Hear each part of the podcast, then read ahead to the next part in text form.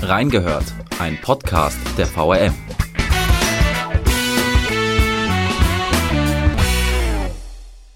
Vorletzter in der Tabelle, die Playoffs mal wieder verpasst. Der Volleyballclub Wiesbaden hat eine Bundesliga-Saison zum Vergessen gespielt. Was sind die Gründe dafür und wie geht's nun weiter? Hier gibt's die Analyse für euch. Wir haben reingehört.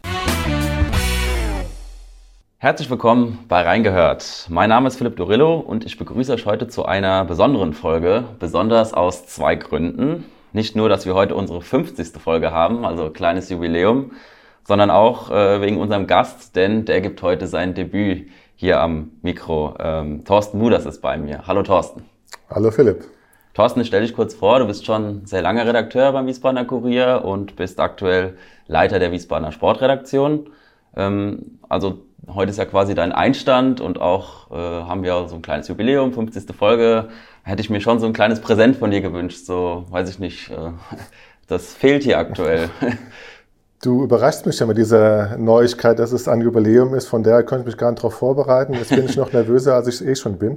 oh Gott, ja. Nee, also wie gesagt, klein bisschen enttäuscht bin ich, aber ähm, ja, umso froher, dass du, dass du hier dabei bist. Ähm, aber das äh, Enttäuschung ist vielleicht auch ein gutes Stichwort für unsere Podcast-Folge heute, ähm, denn die dreht sich um die Volleyballerinnen des VC Wiesbaden.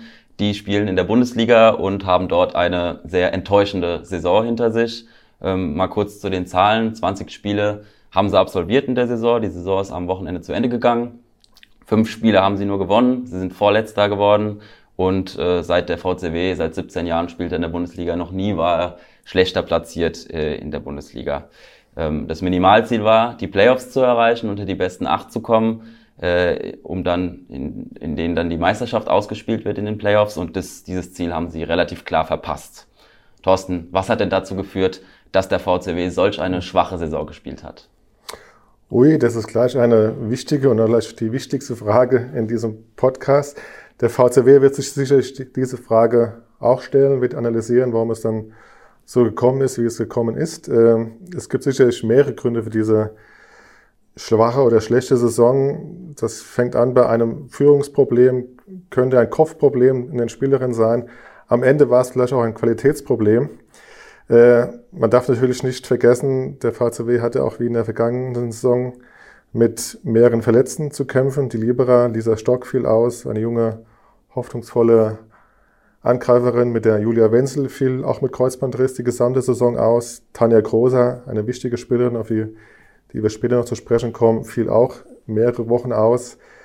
Das führte dazu, dass mehrere Umstellungen im Kader vorgenommen werden mussten auf den Positionen. Das führte dann auch nicht gerade zur Sicherheit. Und am Ende hat auch dann vielleicht eine gewisse Tiefe im Kader gefehlt. Ja, Stichwort Tiefe, da hat ja der VCW sogar kurz vor der Saison nochmal nachgelegt gehabt, äh, als dann klar war mit äh, verschiedenen Verletzungen, die du auch angesprochen hattest. Justin Wong Arantes, eine der Lichtblicke in der Saison als Libera noch geholt, Marietta Runjic, ähm, eine Außenangreiferin noch verpflichtet. Also personell ja eigentlich nochmal aufgestockt vor der Saison. Hat ja auch, glaube ich, der Geschäftsführer Christopher Fetting auch ein bisschen zugegeben. Da haben wir uns finanziell nochmal ordentlich gestreckt oder strecken müssen, um die zu verpflichten. Trotzdem nicht ganz geklappt. Und ich habe gerade den Fetting angesprochen. Er hat auch gesagt, in den, in den Spielen, in denen wir hätten abliefern müssen, haben wir zu viele Fehler gemacht. Ne? Also scheint irgendwie auch so eine, vom Kopf her nicht ganz, oh. nicht ganz da gewesen sein, das Team. Das Team ne? Ja, das hat sich durch die ganze Saison gezogen. Also das ist eine schöne Analyse wenn sie abliefern mussten, dann konnten sie es einfach nicht. Es fing eigentlich ganz gut an. Ich weiß noch, das erste Heimspiel gegen, ich müsste es überlegen, ich habe es nicht mehr nachgeschaut, das war gegen, gegen Münster, oder? Gegen Münster oder Aachen, das ist eben als ein 3 zu 2 Sieg. Da haben sie es geschafft, auch dann in der, in der entscheidenden Phase, in der sogenannten Crunch Time, wie man so schön im Sport sagt, äh, da zu sein und den Sieg nach Hause zu bringen.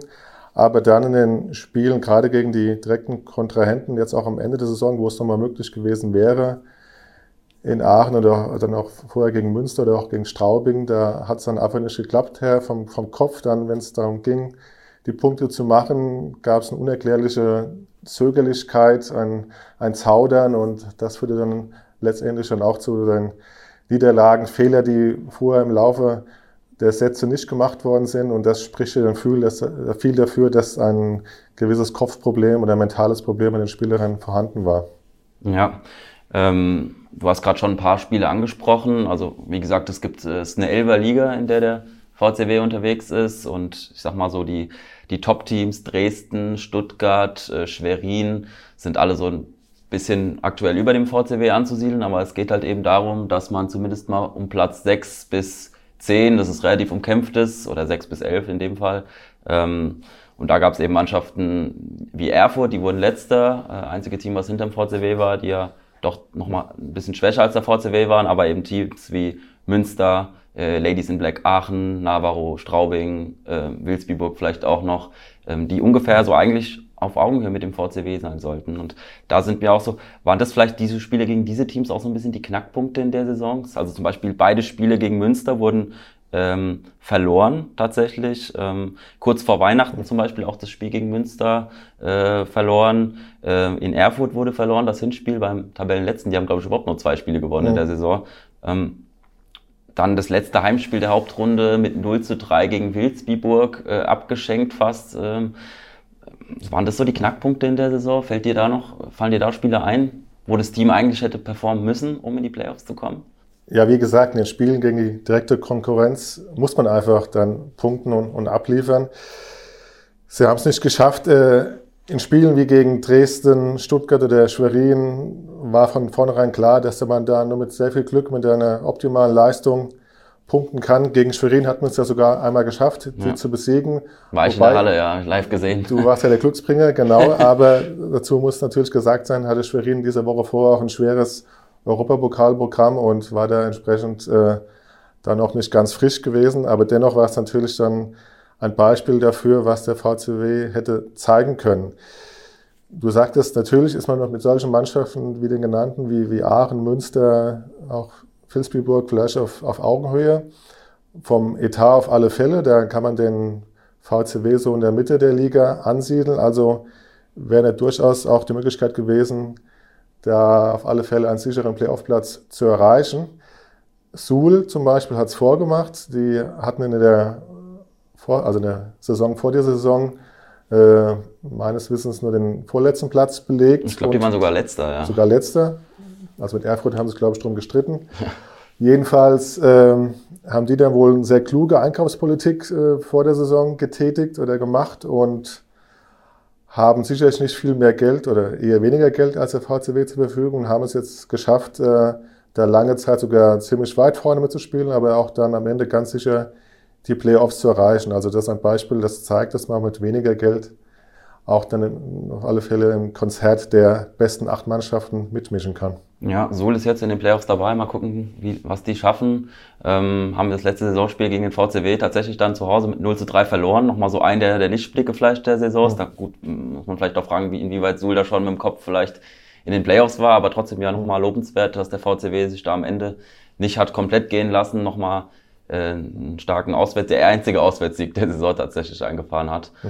Und ähm, ja, in der Liga hat Suhl das äh, Auswärtsspiel in Wiesbaden ja auch gewonnen und hat Wiesbaden ja auch aus dem Pokal rausgeschossen. Also ähm, vielleicht da so ein bisschen exemplarisch, was man mit wenig Mitteln eigentlich ja. relativ klug machen kann. Ne? Ähm, jetzt war es auch natürlich eine besondere Saison, eine Saison, die unter Corona-Gesichtspunkten stand, äh, wie in allen Sportarten oder an allen Profisportarten, die ja trotz Pandemie noch weiterliefen, ähm, gab es ja auch ähm, beim VCW und bei allen anderen Teams keine Zuschauer. Ähm, jetzt ist der VCW ja bekannt auch als kann man schon sagen, Traditionsverein hier in der, in der Bundesliga auch eine relativ laute und gute Fanbase zu haben und immer die Halle am Platz der deutschen Einheit äh, relativ voll zu machen mit über 1000 Zuschauern, die ja zu Spielen kommen, mit einem Hallensprecher, Tobi Radloff, der ja auch immer ordentlich einheizt. Hat das vielleicht auch so ein bisschen gefehlt, dieser Faktor, dieser, dieser Faktor Fans beim VCW? Ja, die berühmte blaue Wand, äh, die der VCW auch immer gerne selbst so vermarktet, hat natürlich sehr gefehlt. Also man muss ja zu wissen, dass Frauenvolleyball ohnehin von den Mannschaftssportarten im weiblichen Bereich nicht die Nummer eins ist in Sachen Zuschauerzahlen im Vergleich zu anderen Sportarten wie Handball, Basketball oder auch Fußball. Und gerade in Wiesbaden ist da ein gewisses Potenzial da. Es, äh, es, gab sogar schon mal mehr, aber so im Schnitt der letzten Jahre waren es so ungefähr so rund 1500 Zuschauer, die zu jedem Heimspiel äh, in die Halle am Platz der Deutschen Einheit gependelt kam. Und ähm, das ist natürlich schon noch eine Kulisse, die auch bei den Gegnern einen gewissen Respekt äh, dann gezeitigt hat. Das hat man immer wieder gehört, dass die gegnerische Mannschaft nicht so gerne nach Wiesbaden kam. Und von daher fehlte schon diese, diese Stimmung, diese Unterstützung dieser, dieser Zuschauer. Mein Eindruck ist ohnehin, dass viele Zuschauer dann fast mehr wegen der Stimmung des Events in die Halle gekommen sind, als wegen des Sports und äh, da ein Volleyballspiel zu sehen. Ja. Okay, also egal ob Sieg oder Niederlage, ja. die Stimmung ist eigentlich immer positiv, ja. Genau. Ähm, ja, genau, ist vielleicht Gegenteil, vielleicht jetzt zum Fußball, wo man dann schon mal ein Five-Konzert oder so, das hat man jetzt beim VCW dann eher nicht, ne? Anderes, anderes Publikum wahrscheinlich auch einfach, ne? Es ist ja so, man kann ja nicht genau sagen, wann so ein Spiel vorbei ist. Es kann sein, ein, äh, ein Spiel geht drei Sätze lang, das Spiel kann vier Sätze lang gehen, die, die Sätze können jeweils äh, sehr umkämpft sein und lange dauern, die Sätze können klar sein und äh, schnell zu Ende gehen, vergleichsweise. Es kann also vom spannenden Fünf-Satz-Match bis zum sage ich mal, kurz und schmerzlosen 3-0, kann alles dabei sein. Ähm, wie ist es denn für, für, für Journalisten? Also ich kann mir vorstellen, Zuschauer wollen am liebsten ein möglichst langes, umkämpftes, spannendes Spiel sehen, das am besten der VCW gewinnt. Ähm, wie ist es als Journalist? Hofft man da mit Blick auf die Uhr nicht lieber, dass ein glattes 3-0 äh, am Ende steht und man möglichst schnell in, an den Schreibtisch kann, um, um dann zu schreiben? Das muss man differenziert sehen. Also ich bin natürlich auch ein Sportfan und gucke mir auch gern Sport an, auch als als Berichterstatter. Äh, aber an einem Samstagabend, wo kein Redaktionsschuss im Nacken ist, sprich am Sonntag erscheinen wir ja nicht, äh, gucke ich mir auch gerne mal fünf Sätze, sehr umkämpfte und lange Sätze an. Natürlich bei Spielen unter der Woche, die aber beim VC Wiesbaden auch des Öfteren vorgekommen sind oder vorkommen werden, ist es so, dass uns dann dieser Redaktionsschluss im Nacken sitzt und wir natürlich darauf hoffen, ein bisschen mehr Zeit zu haben, auch das Spiel entsprechend dann noch schreiben zu können. Wir haben ja auch auch den Anspruch, dass das am nächsten Tag in der Zeitung ist. Natürlich haben wir auch die Möglichkeiten mittlerweile, äh, ist unsere Strategie, die Spiele auch dann digital zuerst abzubilden. Da sind sie auch immer zu lesen, also online. Aber natürlich sollten sie auch, wie gesagt, am nächsten Tag in der Zeitung von den treuen Zeitungslesern äh, zu lesen sein. Äh, das ist aber natürlich generell unser Problem oder in Anführungszeichen, dass wir als Sportjournalisten auch das aktuelle Arbeiten natürlich immer auch abliefern müssen, auch, aber auch gewohnt sind. Äh, da fällt mir nur als Beispiel auch unser SVW in Wiesbaden ein, die auch des Öfteren abends spielen.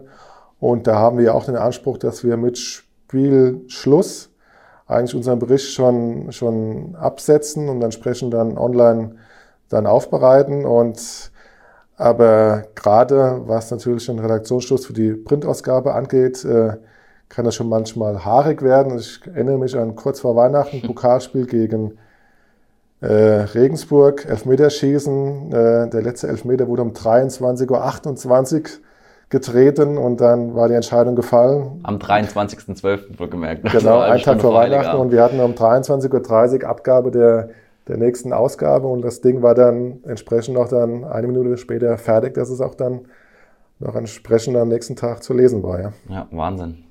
Gut, der VCW hat jetzt die Playoffs verpasst. Gibt es vielleicht auch äh, positive Aspekte, äh, die dieser Playoff, dieses Verpassen der Playoffs mit sich bringt. Jetzt wissen wir ja, der VCW hat, hat in der Regel viele Zuschauer. Jetzt ist natürlich der Aspekt Zuschauer, der Faktor, ein deutlich wichtiger Faktor im Budget äh, bei einem Volleyballverein als jetzt vielleicht bei einem Fußballverein, ähm, weil ja auch die TV-Einnahmen vielleicht jetzt nicht so vorhanden sind äh, oder weitere Einnahmen.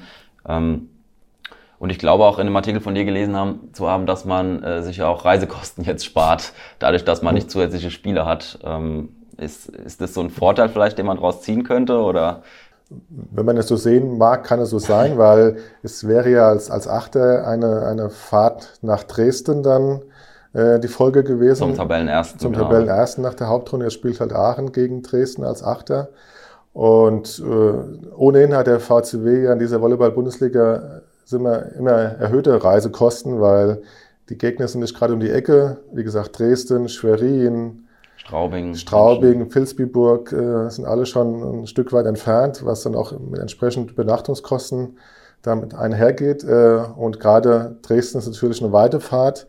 Man hätte dann aber auf alle Fälle nur eine Fahrt gehabt, weil die Volleyball-Bundesliga hat den Modus ein wenig verändert. In Playoffs im Viertelfinale gibt es ja einen Best-of-Three-Modus. Das heißt, dass man zuerst zwei Siege erringen muss, um weiterzukommen. Der höhere Verein, also in diesem Fall Dresden, hatte dann zuerst Heimrecht und dann hätte dann der, der niederrangige Verein, sprich dann der achte, dann das zweite Heimspiel, wurde jetzt aber umgedreht, das, äh, aufgrund von Corona, um da die Reisetätigkeit ein bisschen zu minimieren. Das heißt, erst spielt jetzt in diesem Fall bei dem Beispiel Aachen gegen Dresden Aachen zu Hause und dann würde Dresden das zweite Heimspiel und eventuell das dritte Heimspiel dann am nächsten Tag dann austragen. Das heißt, auch für eine VCW hätte es nur eine Auswärtsfahrt gegeben, aber dennoch, wie gesagt, sind Reisekosten und in einem ohnehin angespannten Budgetetat wäre das natürlich dann auch ein, ein Kostenfaktor gewesen. Und äh, sind wir mal ehrlich, also wenn sie auch dann die Playoffs erreicht hätten, der VC Wiesbaden, wäre das aus doch jetzt ein Viertelfinale gegen Dresden, die in meinen Augen der, der Meisterschafts Meisterschaftsfavorit auch sind, weil sie einen sehr guten Lauf haben, äh, sehr wahrscheinlich gewesen. Ja, das äh, ist zu vermuten, genau. Aachen hast du erwähnt, da hatte der VCW ja auch äh, kurz vor Saisonschluss noch mehr oder weniger ein entscheidendes Spiel, wo es ja auch darum ging, ob sie nochmal den Anschluss äh, herstellen können an Platz 8 und auch das Spiel wurde dann, ich glaube, 2 zu 3 ganz knapp und unglücklich verloren. Ähm, vielleicht auch nochmal so ein Knackpunkt der Saison. Ja.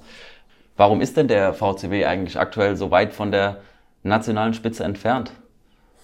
Ja, das ist am Ende auch eine Frage des Geldes. Also wer den höchsten Etat hat, kann sich auch die besten Spielerinnen leisten. Äh, zum Beispiel eine Crystal Rivers, äh, die mit Abstand die, die beste Punktesammlerin der Liga ist, die für Stuttgart spielt, würde jetzt, Stand jetzt wohl auch in Zukunft nie in Wiesbaden spielen. Sie hat fast 200 Scorerpunkte abgeliefert. Das heißt, sie hat 280 Punkte minus 86 Fehler gemacht, ist da die Spitze. Äh, Scorerpunkte heißt, wenn man einen Punkt macht, ne? Genau. Also wenn man Angriffsschlag Genau, und, aber das wird ja. halt, nein, man muss das so rechnen, man macht, äh, jeder Angriff wird gezählt und wenn man einen Punkt macht, macht man einen Punkt. Wenn man einen Fehler macht, wird entsprechend das dann dieser Statistik abgezogen. Mhm. Also sie hat 280 Punkte oder Angriffsschläge getätigt und dann rund 86 Fehler gemacht und am Ende waren es dann fast 200 Scorer, also Gewinnerpunkte. Und wenn man diese Statistik sich anschaut, dann kommen die ersten Spielerinnen äh, vom VC Wiesbaden erst auf Platz 31 und 32 mit Anna Huack, eine Mittelblockerin und dann die Frauke Neuhaus. Und Annelena Vetter zum Beispiel ist da ganz am Ende der, der Liste mit minus 26 Punkten. Also von daher sieht man schon, dass dem VC Wiesbaden vielleicht auch dann eine Spielerin gefehlt hat und auch vielleicht noch in Zukunft fehlen wird, die einfach dann auch für viele einfachere und leichte Punkte sorgt. Wir kommen zur äh, sportlichen Zukunft des VCW. Es ist klar, jetzt die zweite Saison, in der der VCW die Playoffs verpasst hat. Der VCW hat andere Ziele. Ähm, man hat letzte, zu Beginn der vergangenen Saison jetzt schon gesagt, also jetzt sollte es mal schon klappen mit Playoffs. Jetzt hat es wieder nicht geklappt. Ähm, du hast äh, bereits vergangene, nach der vergangenen Saison, die Ende Februar ja so ein bisschen vorzeitig auch abgebrochen worden ist, wegen Corona hast du gesagt, eine schwache Saison sollte dennoch dem Verein zugestanden werden, zumal er sich selbst den beschwerlichen Weg des Umbruchs verordnet hat. Doch eine positive Entwicklung muss in der nächsten Runde zu sehen sein, sonst werden die Risse in der VCW-Familie größer und manches Familienmitglied wird den Verein verlassen müssen. Ähm, sind die Risse denn nach dieser Saison noch mal größer geworden? Was heißt Risse? Also die, die Volleyballfamilie ist, glaube ich, noch intakt, aber natürlich äh, ist es so, dass äh, auch im, im Profisport ja am Ende immer Ergebnisse zählen und wenn die nicht geliefert werden, dann ist es halt äh, so, dass auch, auch Konsequenzen zu tragen sind. Vielleicht ist natürlich das Geschäft nicht so hektisch wie im Fußball, wo der Trainer alle naslang ausgetauscht wird.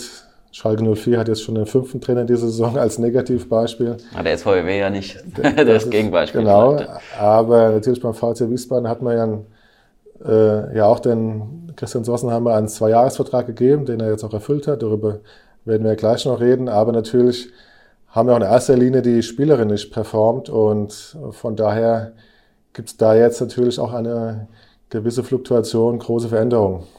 Ja, äh, Fluktuation, Veränderung kommen wir, ähm, kommen wir ähm, gleich drauf. Ähm, aber du hast gerade schon äh, den Trainer angesprochen, Christian Sossenheimer, war zwei ja. Jahre Trainer. Ähm, und ähm, genau, er ist jetzt, äh, ist ja äh, schon bekannt seit ein paar Wochen. Er wird äh, nicht mehr der Cheftrainer sein in der kommenden Saison. Er wird äh, wieder ins zweite Glied zurückwechseln als Co-Trainer. Das war ja auch schon bevor er den Cheftrainerposten angetreten hat. Und ähm, Du hast auch schon geschrieben, es war klar, dass es beim VCW einen Trainerwechsel geben musste. Ähm, das war auch schon, äh, also kurz nach der, ähm, nachdem das bekannt geworden ist, vor ein paar Wochen hast du das geschrieben. Ähm, übrigens für unsere Hörer alle Artikel äh, rund um den VCW packe ich euch später auch in die Show Notes. Da könnt ihr dann später nochmal nachlesen, was der Thorsten oder auch die Kollegin Katja Sturm äh, oder auch der Stefan Grazelius zum VC Wiesbaden so schreibt. Aber nochmal zum Trainerwechsel, dass es da einen Trainerwechsel geben musste. Äh, wie kamst du da zu dieser Einschätzung? Okay, diese Einschätzung habe ich geschrieben, dann wird es wohl so gewesen sein. äh, gut, es waren ja nicht nur die, die, die Niederlagen an sich, sondern auch die Art und Weise, wie verloren wurde. Und äh, Christian Sossenheimer ist ein tadelloser Mann, ein, ein Fachmann, ein Volleyballkenner, der, wie du schon gesagt hast, ja vorher schon etliche Jahre, 19 Jahre Co-Trainer beim VC Wiesbaden war. Jetzt stand er in der ersten Reihe. Äh, das war aber anscheinend nicht seine Sache. Also oftmals wirkte er bei den Spielen, wo es dann da niederging, ein wenig hilflos und konnte dann auch von außen nicht mehr die richtigen Impulse setzen.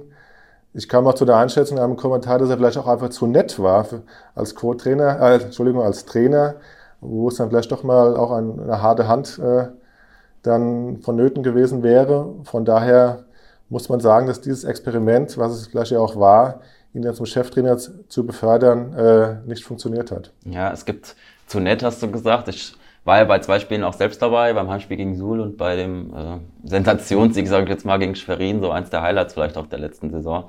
Ähm, er wirkt immer sehr ruhig, sehr bedächtig, ähm, teilweise auch nachdenklich. Es gibt andere Trainer, die gehen ja sicherlich auch mehr aus dem Sattel und pfeifen ihre Mannschaft vielleicht auch mal richtig zusammen. Ähm, auch zumindest ähm, während dem Spiel oder, oder täuscht da der Eindruck? Gibt es da andere Trainer, die da auch deutlich impulsiver sind? Ähm.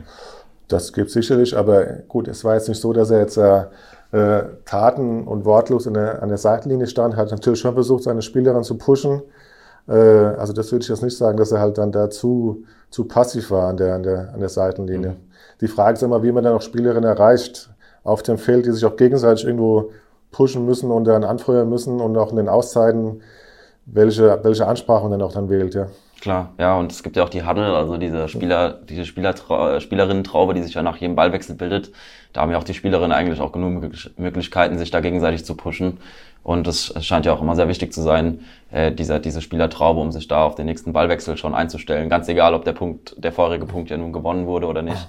Ähm, aber trotzdem irgendwie von, von Christian Sossenheimer jetzt schon ein bisschen ungewöhnlich nach, nach äh, als Co-Trainer gestartet, dann Cheftrainer und jetzt wieder zurück ins zweite Glied. Er wird ja als Co-Trainer weitermachen, er wird ja dem Verein erhalten bleiben.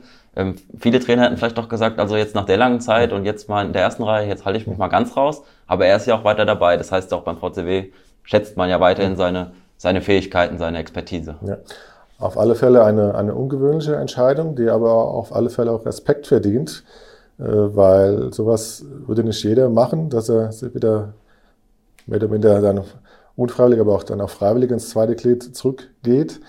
Aber wie gesagt, der, der VCB weiß, was er an ihm hat und Ganz wichtig war sicherlich auch, dass er und der, der neue Trainer, der Benedikt Frank, äh, da auf einer Wellenlänge sind. Sie, haben, sie kennen sich schon, schon vorher. Gut, man kennt sich im Volleyball Deutschland ja auch, aber äh, man war sich in einem Gespräch oder in mehreren Gesprächen einig, dass diese Konstellation funktionieren kann.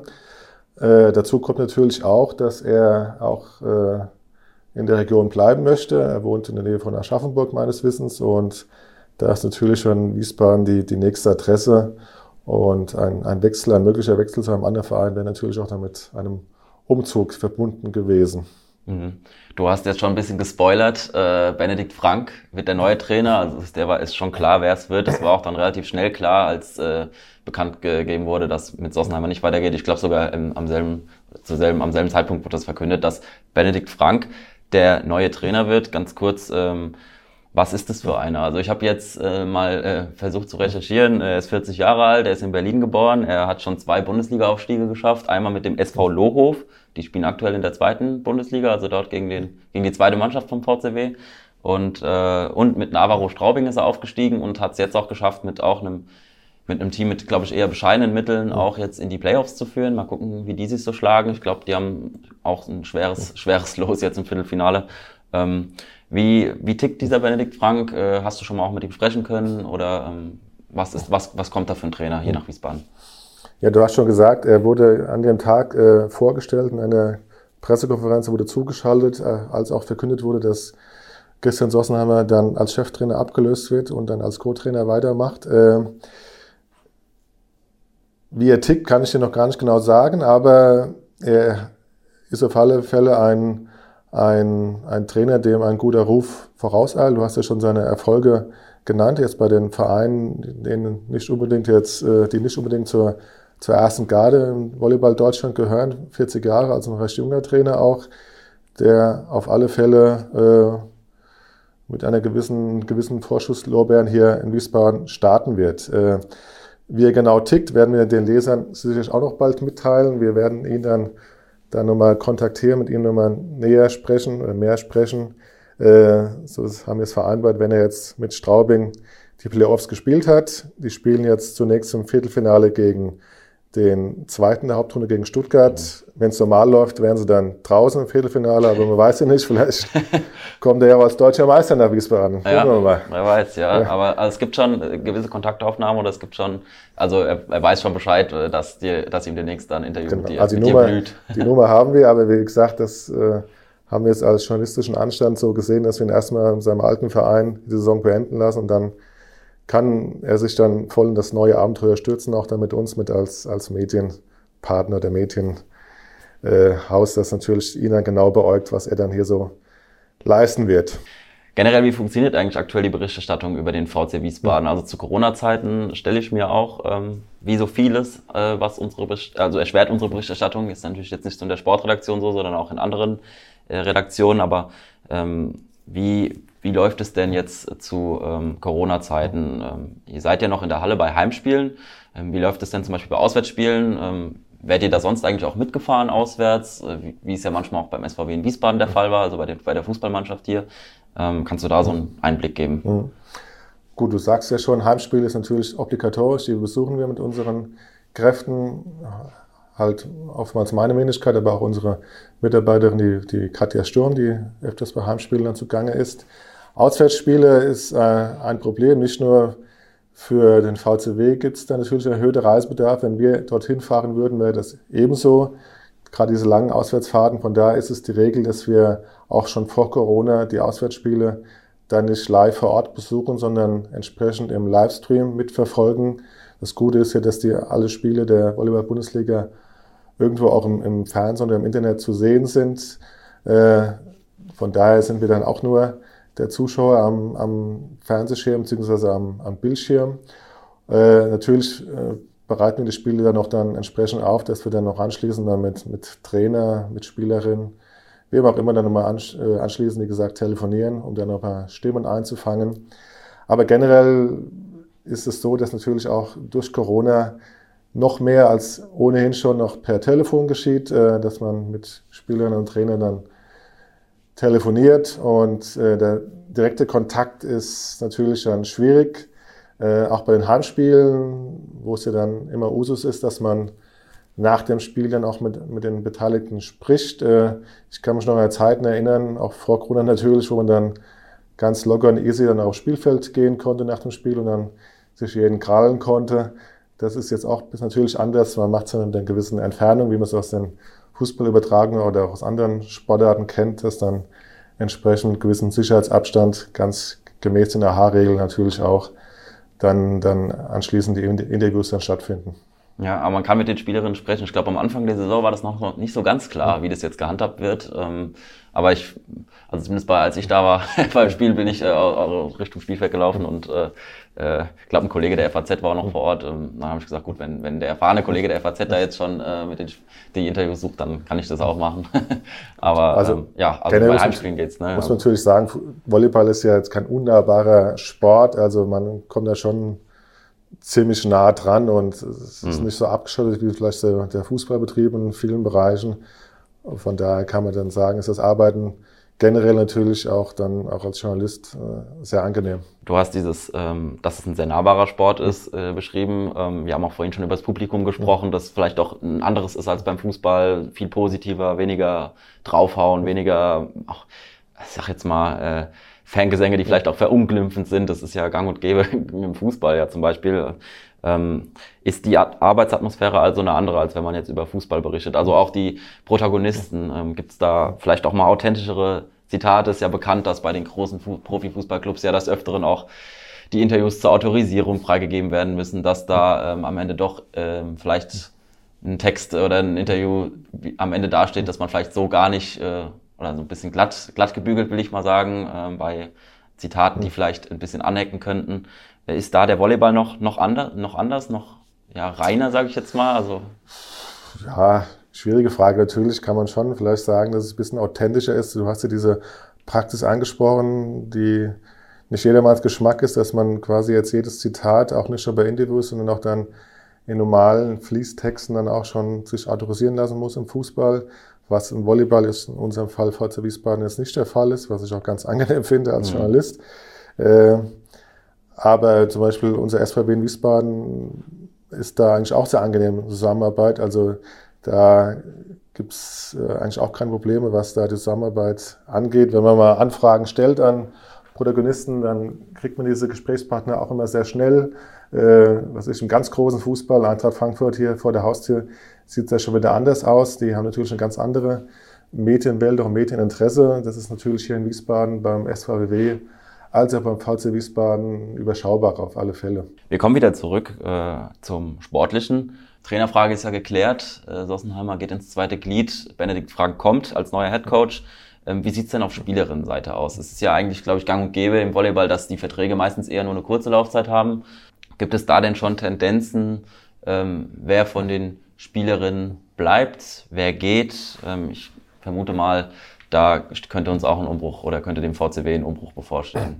Gut, er wurde ja angekündigt, der, der große Umbruch, und er wird auch sehr radikal ausfallen.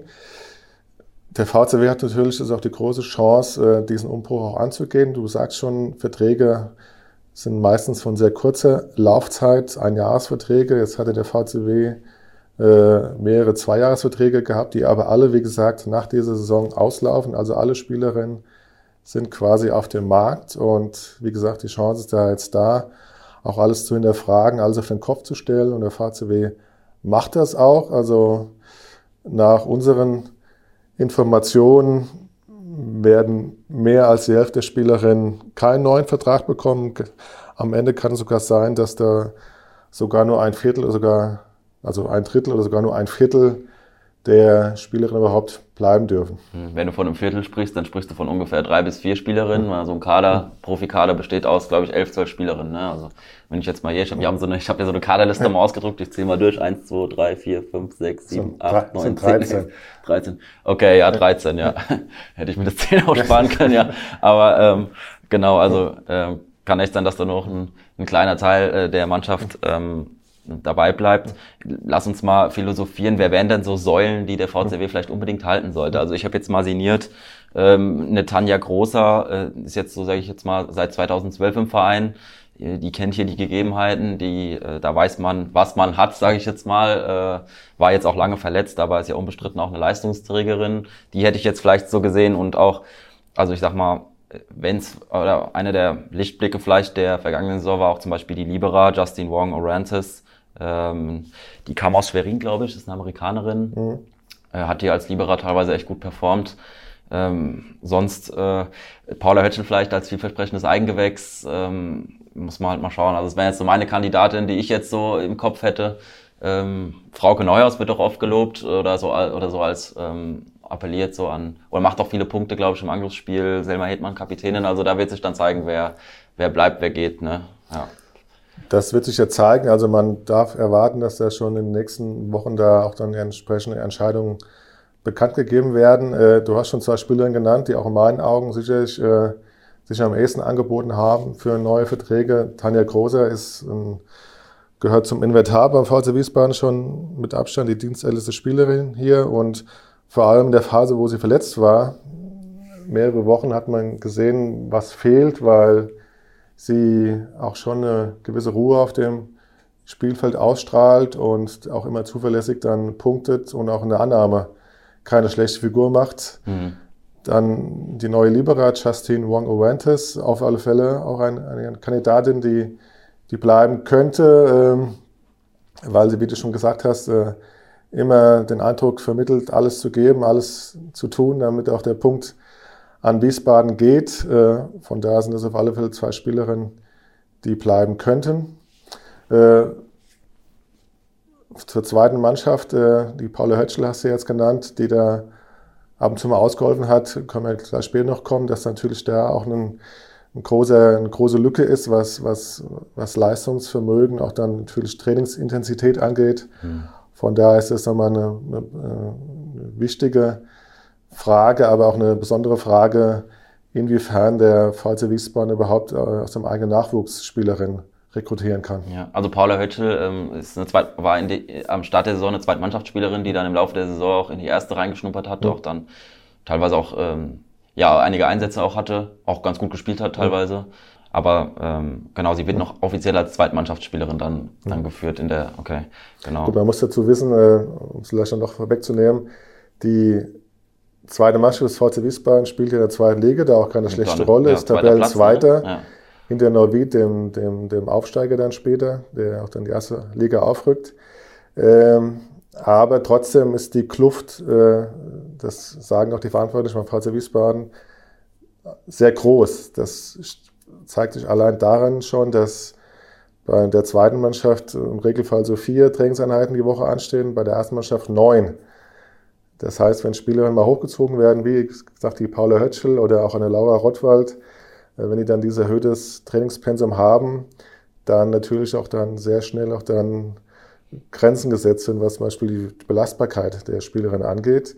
Äh, dazu muss man auch wissen, die Spieler in der ersten Mannschaft sind Profis, die haben die Zeit und auch natürlich alles äh, äh, dafür zu, zu tun, sich entsprechend äh, auf die Spiele vorzubereiten. Die Spieler in der zweiten Mannschaft, obwohl sie als Profisportlerinnen jetzt auch in der Corona-Pandemie eingeordnet worden sind, sind keine Profis. Sie haben irgendwann mal gesagt, äh, Volleyball, okay, ich, ich packe es vielleicht nicht ganz nach oben, aber trotzdem möchte ich auf hohem Niveau spielen und sind dann im Regelfall Studentinnen oder auch dann junge Arbeitnehmerinnen.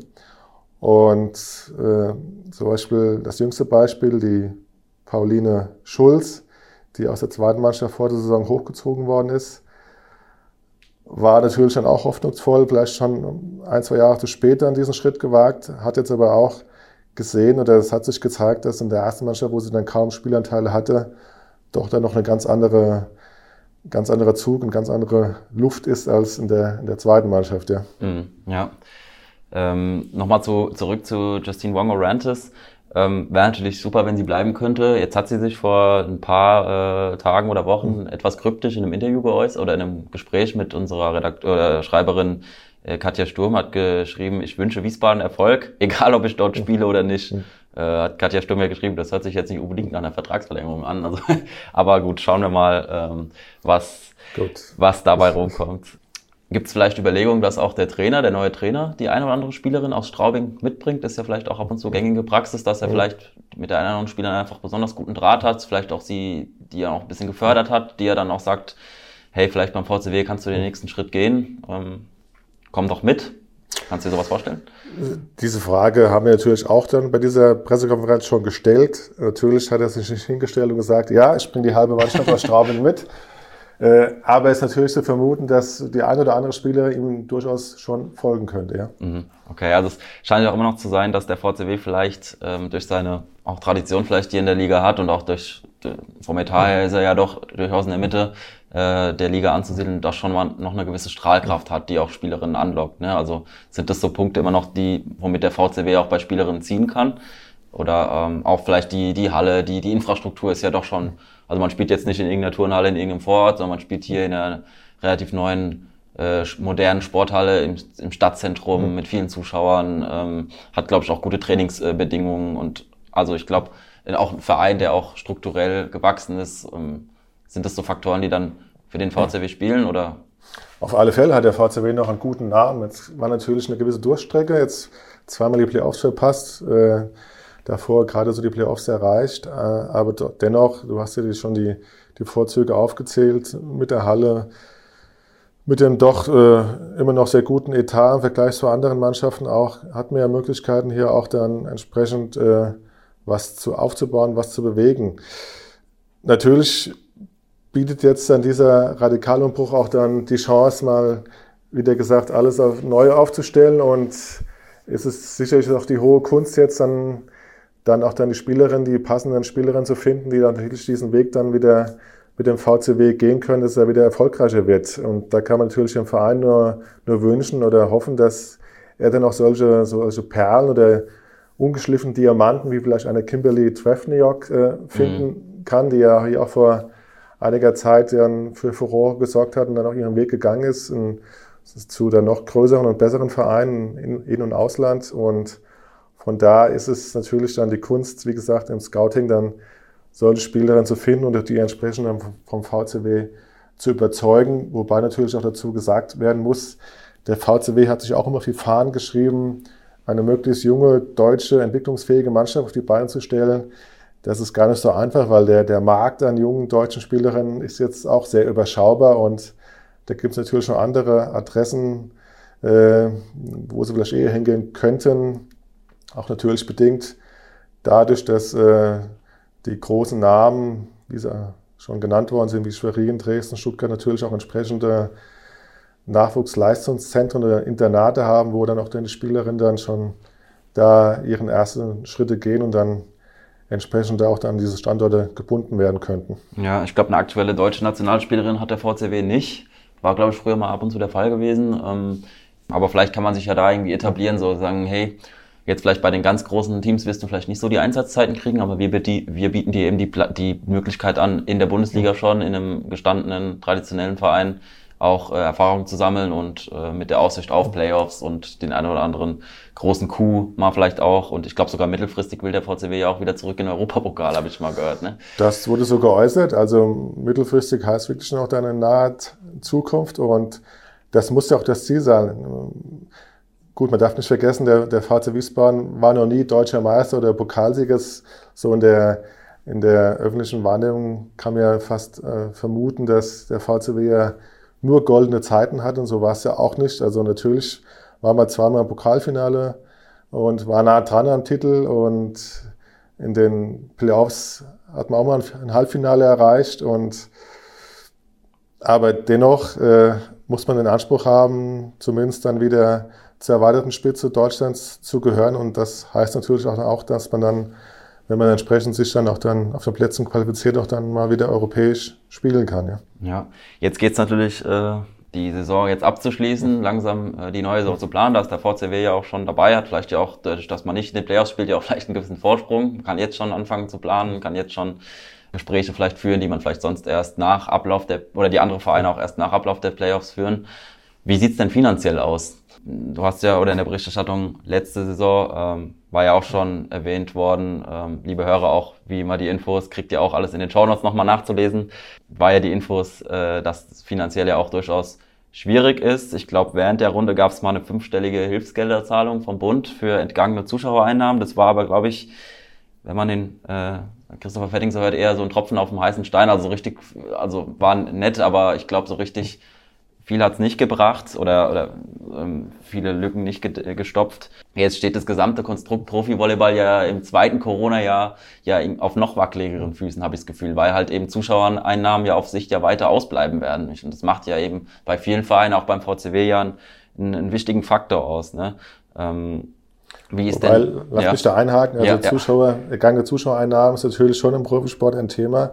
Jetzt speziell im, im, im Frauenvolleyball, die beim VC Wiesbaden macht es dann wohl doch nur, nur in Anführungszeichen so rund 10 bis 20 Prozent mhm. der, des Etats aus. Von daher kann man vielleicht mal so eine Saison ohne Zuschauer auch dann noch gut verkraften.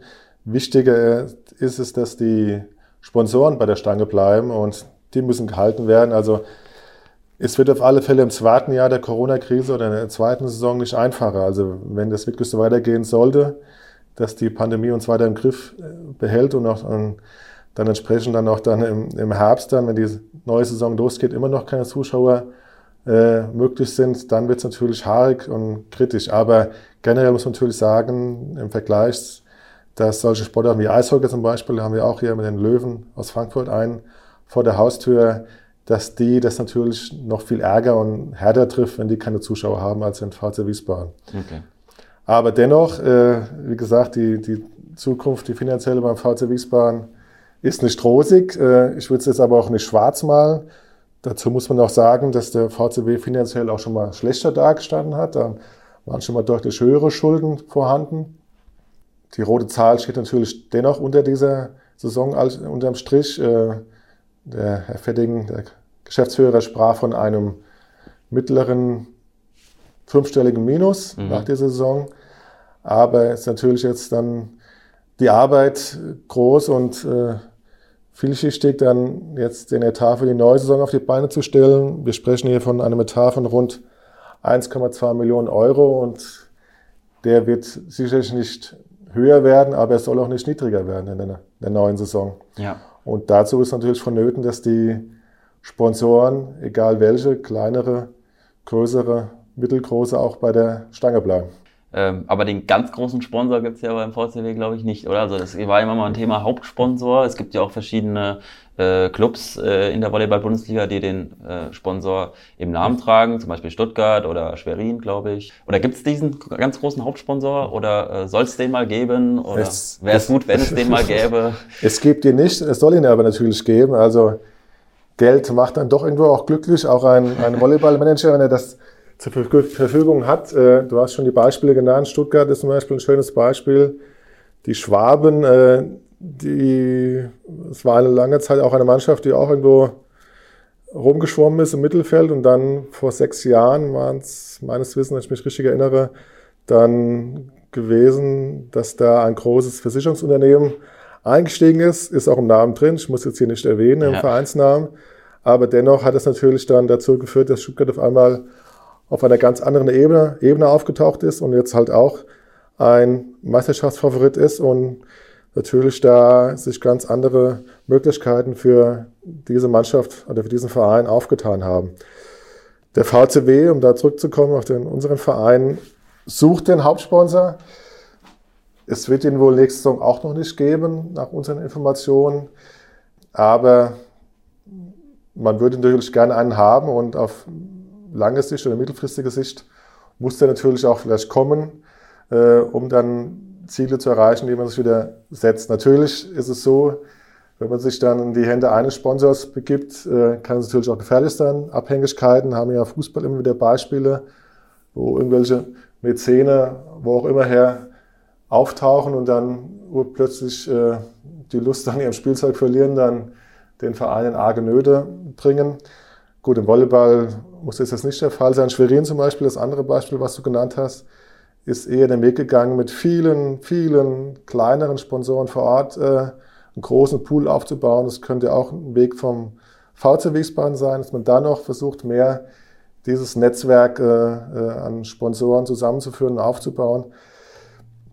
Es gibt ja auch einen, einen, einen Hauptsponsor oder einen, einen, einen Premium-Partner, wenn man das so benennen möchte, der quasi ein, ein städtisches Unternehmen ist oder ein stadtnahes Unternehmen und daher auch eine gewisse Unterstützung von dieser Seite auskommt. Aber natürlich äh, muss der VC Wiesbaden wie auch jeder andere Verein arg darum kämpfen, jeden Sponsor äh, bei der Stange zu halten, weil natürlich die Sponsoren aus der Wirtschaft jetzt auch ganz andere Probleme haben als Sportsponsoring. Ja. Klar, das ist wahrscheinlich bei vielen Unternehmen äh, die erste die erste Position, an der eingespart wird, äh, sich da beim Sponsoring mal ein bisschen zurückzuhalten. Ähm, ja, hoffen wir es natürlich, dass weiterhin die Sponsoren oder äh, gewogen bleiben natürlich dem VCW, dass es da äh, so weitergehen kann äh, finanziell und dass es da keine großen Einbußen gibt. Aber ich denke mal, da ist der VCW auch ganz gut aufgestellt und auch die handelnden Personen wissen sie auch, was sie da tun. Ne? Es ist der Christopher Fetting als Geschäftsführer. Wer ist, äh, ist, sind da Personen noch zu nennen, die da ähm, werkeln oder ist es im großen Teil tatsächlich der Christopher Fetting als Geschäftsführer, der da ähm, verantwortlich zeichnet für, für Gut, das finanzielle steht, Wohl des Vereins? Er steht natürlich schon dann in erster Front, in, in erster Linie als Geschäftsführer. Natürlich gibt es ja auch den, den Hauptverein mit seinem Präsidium, mit dem, mit dem Aufsichtsrat. Es gibt eine Teammanagerin, Simona Kosova, die ja auch dann da mitarbeitet und von daher ist da schon noch ein, ein Team da. Aber natürlich äh, ist das in erster Linie auch dann eine Angelegenheit des Geschäftsführers auch dann entsprechend. Auch mit dem Trainer natürlich auch dann, dann wenn es darum geht, eine Mannschaft zusammenzustellen, die auch entsprechend bezahlbar ist, äh, auf die Beine zu stellen. Wobei auch klipp und klar die Aussage getätigt wurde, man geht ja nicht ins, ins finanzielle Risiko, um auf Teufel komm raus dann jetzt halt den sportlichen Erfolg äh, zu erkaufen, ja. Ja, und das vor allem mit den Spon Hauptsponsoren, das hatte ich mir auch gedacht. Also klar, Haupt, ein Hauptsponsor ist super, aber wenn der vielleicht irgendwann wirklich mal abspringt, dann ist es vielleicht sogar doch schlauer, wie es vielleicht auch Schwerin gemacht hat, das auf mehrere Schultern zu verteilen. Das, aber das wird sich dann zeigen, ähm, wie es dann mit dem VCW weitergeht. Wir bleiben auf jeden Fall äh, dran. Du bleibst dran. Bin auch gespannt, welche Neuverpflichtung dann äh, der VCW äh, in den nächsten Tagen oder Wochen verkünden wird. Da äh, auch der Hinweis an die Hörer, bleibt dran ähm, und schaut immer mal wieder rein bei uns. Äh, gibt auch ein Dossier zum VC Wiesbaden als einer der Top-Clubs hier bei uns in der Stadt, wo ihr immer mal wieder Neuigkeiten äh, zum Verein lesen könnt. Thorsten, ich würde noch mal kurz auf deine Arbeit zu sprechen kommen. Ähm, genau, als, äh, als Leiter der Sportredaktion oder generell äh, Mitglied der Sportredaktion. Ähm, es ist ja so, dass ähm, man natürlich nicht nur monothematisch aufgestellt ist, sondern ich glaube, wie in keiner anderen Redaktion muss man sich auch in vielen verschiedenen Thematiken irgendwie reinfuchsen oder in, natürlich über ähm, Sportarten berichten. Ähm, jetzt sind wir in der Sportredaktion, äh, Stefan Grizelius äh, äh, als, äh, glaube ich, Tennisspieler, äh, ich glaube, du bist äh, ein Fußballer von Haus aus, der äh, Stefan Neumann ist Handballer, ähm, sage ich jetzt mal, ich selbst bin Fußballer. Ähm, jetzt sind wir von Haus aus eher in einer anderen Sportart zu Hause. Aber trotzdem müssen wir natürlich, als äh, wenn wir in der Sportredaktion arbeiten, über viele verschiedene andere Sportarten berichten. Ähm, jetzt ähm, Volleyball, ich glaube jetzt nicht, dass du als, als kleiner Junge schon mit Volleyball irgendwie äh, vielleicht äh, gespielt hast oder dich da so richtig hundertprozentige Experte warst. Wie ist es denn dann für dich, über eine Sportart zu berichten, in der du selbst kein hundertprozentiger Experte bist, wo du vielleicht taktisch nicht so auf der Höhe bist wie vielleicht äh, auch bei anderen Sportarten, wo du vielleicht Spielzüge äh, nicht so ganz nachvollziehen kannst. Ähm, ich habe selbst versucht gegen, äh, gegen Schwerin und Suhl, wo ich über Volleyball berichtet hatte über den VCW, hat mir übrigens großen Spaß gemacht mhm. und war echt sehr bereichernd, aber ich habe auch versucht, äh, dann verschiedene Spielmuster auszumachen und das vielleicht in die Berichterstattung einfließen zu lassen, wie ich es ja beim Fußball auch äh, gerne mal tue. Aber es ist mir mhm. unglaublich schwer gefallen. Ähm, wie geht's dir denn dabei? Das ist natürlich die große Kunst, sich in alles hineinzuarbeiten, auch wenn man es nicht von Haus aus äh, auch als kleiner Bub, wie du gesagt hast, schon selbst gespielt hat. Ich muss dazu sagen, ich bin jetzt nicht nur Fußballer, ich habe auch yeah. noch diverse andere Sportarten in meinem Leben schon aktiv ausgeführt, auch, äh, auch Handball, Basketball, Tennis etc. Aber ich muss wirklich sagen, Volleyball war eine Sportart, die ich jetzt selbst nie groß aktiv gespielt habe. Dann später mal Speech-Volleyball, wie das populär wurde, aber das klassische, klassische 6 gegen 6 in der Halle ist eher an mir vorübergegangen, auch in der Schule. Aber dennoch ist natürlich, äh, wie für jeden Journalisten, die Kunst, sich in jedes Thema hier hineinzuarbeiten, hineinzufuchsen, wie du es gesagt hast. Und äh, von daher bis in die ganz Tiefen des Sports bin ich auch noch nicht hineingedrungen. Also von, mir ist auch noch nicht jeder, jeder taktische, taktische Kniff oder jeder Wechsel so ganz klar. Aber dennoch, wenn man dann mal länger dabei der Sache ist, dann wird man da auch dann immer besser und hat auch mehr Einblick natürlich. Ja, ja macht ja auch Spaß, in der ja. Hinsicht auch dazu zu lernen und auf, und auf einmal dann ähm, Dinge äh, mit der Zeit dann auch besser nachvollziehen zu können. Und ich denke mal, das sind ja auch die Ansprechpartner vom VCW. Ich glaube auch zumindest äh, Christian Sossenheimer, die Gespräche, die ich hatte, mhm. kannst du sicher bestätigen, auch ähm, die erklären das auch, glaube ich, nochmal sehr gerne dann äh, nochmal so ein bisschen, falls da Verständnisprobleme äh, aufkommen. Ähm, aber es hat ja auch bei Wiesbaden dann, äh, bei der Sportstadt Wiesbaden auch einen besonderen Reiz, glaube ich, weil, sag mal, Wiesbaden hat jetzt nicht diesen, diesen, diesen Leuchtturm mit einer großen Fußballmannschaft, das ja normalerweise so die Königssportart ist, ähm, dafür aber viele verschiedene andere Sportarten. Ne? Wir haben äh, Pferdesport, Pfingstturnier, wir haben zwei äh, gute Judo-Vereine, wir haben einen, den großen Deutschlandfinale im Bogenschießen, wir haben äh, Biathlon im Sommer, wir haben Rollstuhl-Basketball-Bundesligamannschaft, wir haben eine Volleyball-Bundesligamannschaft. Also es ist wirklich eine unglaublich große Produkt oder eine Produktvielfalt, falsches Wort, äh, Vielfalt an Sportarten. Ähm, das macht es ja auch irgendwie auch besonders hier in Wiesbaden über den Sport zu berichten, oder?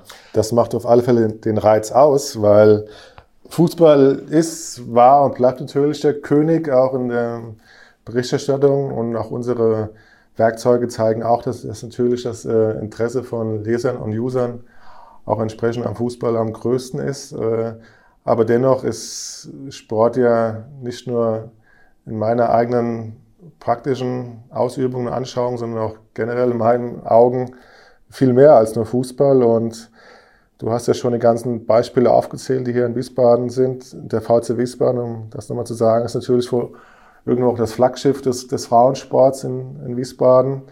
Und, aber diese ganze Palette, zum Beispiel auch unsere Rollstuhl, Rollstuhlbasketballer, die ja relativ jung noch hier am Start sind, äh, erst seit einigen Jahren in der Bundesliga spielen, zeigen, dass der Sport äh, viel mehr ist als Fußball, bunt, vielfältig, außerordentlich interessant und das versuchen wir natürlich auch in unserer Berichterstattung entsprechend abzubilden. Alles klar, Thorsten. Dann äh, auf jeden Fall vielen Dank. Wir sind hier am Ende angelangt. Äh, danke, dass du dir Zeit genommen hast. Äh, ich hoffe, du hast dein Debüt genossen. Also die Nervosität, äh, wenn du nervös warst, das war dir auf jeden Fall nicht anzumerken. Ähm, vielen lieben Dank. Ich hoffe, den Hörern, äh, euch hat's auch gefallen. Ähm, wie immer gilt der Hinweis an euch, liebe Hörerinnen und Hörer. Wenn ihr Fragen, Anmerkungen habt zu unserem Podcast, dann könnt ihr uns natürlich gerne kontaktieren. Schreibt uns einfach eine Nachricht bei Instagram, bei Facebook oder eine Mail an online.vrm.de. Und ansonsten freue ich mich, wenn ihr auch nächste Woche wieder einschaltet oder auch mal im Archiv stöbert. Da haben wir zum Beispiel Folgen aufgenommen zum Abo-Skandal, zur Kommunalwahl oder zum ähm, Terrorattentat in Hanau. Bis dahin, vielen lieben Dank und danke Thorsten, dass du dabei warst. Ich habe dir zu danken.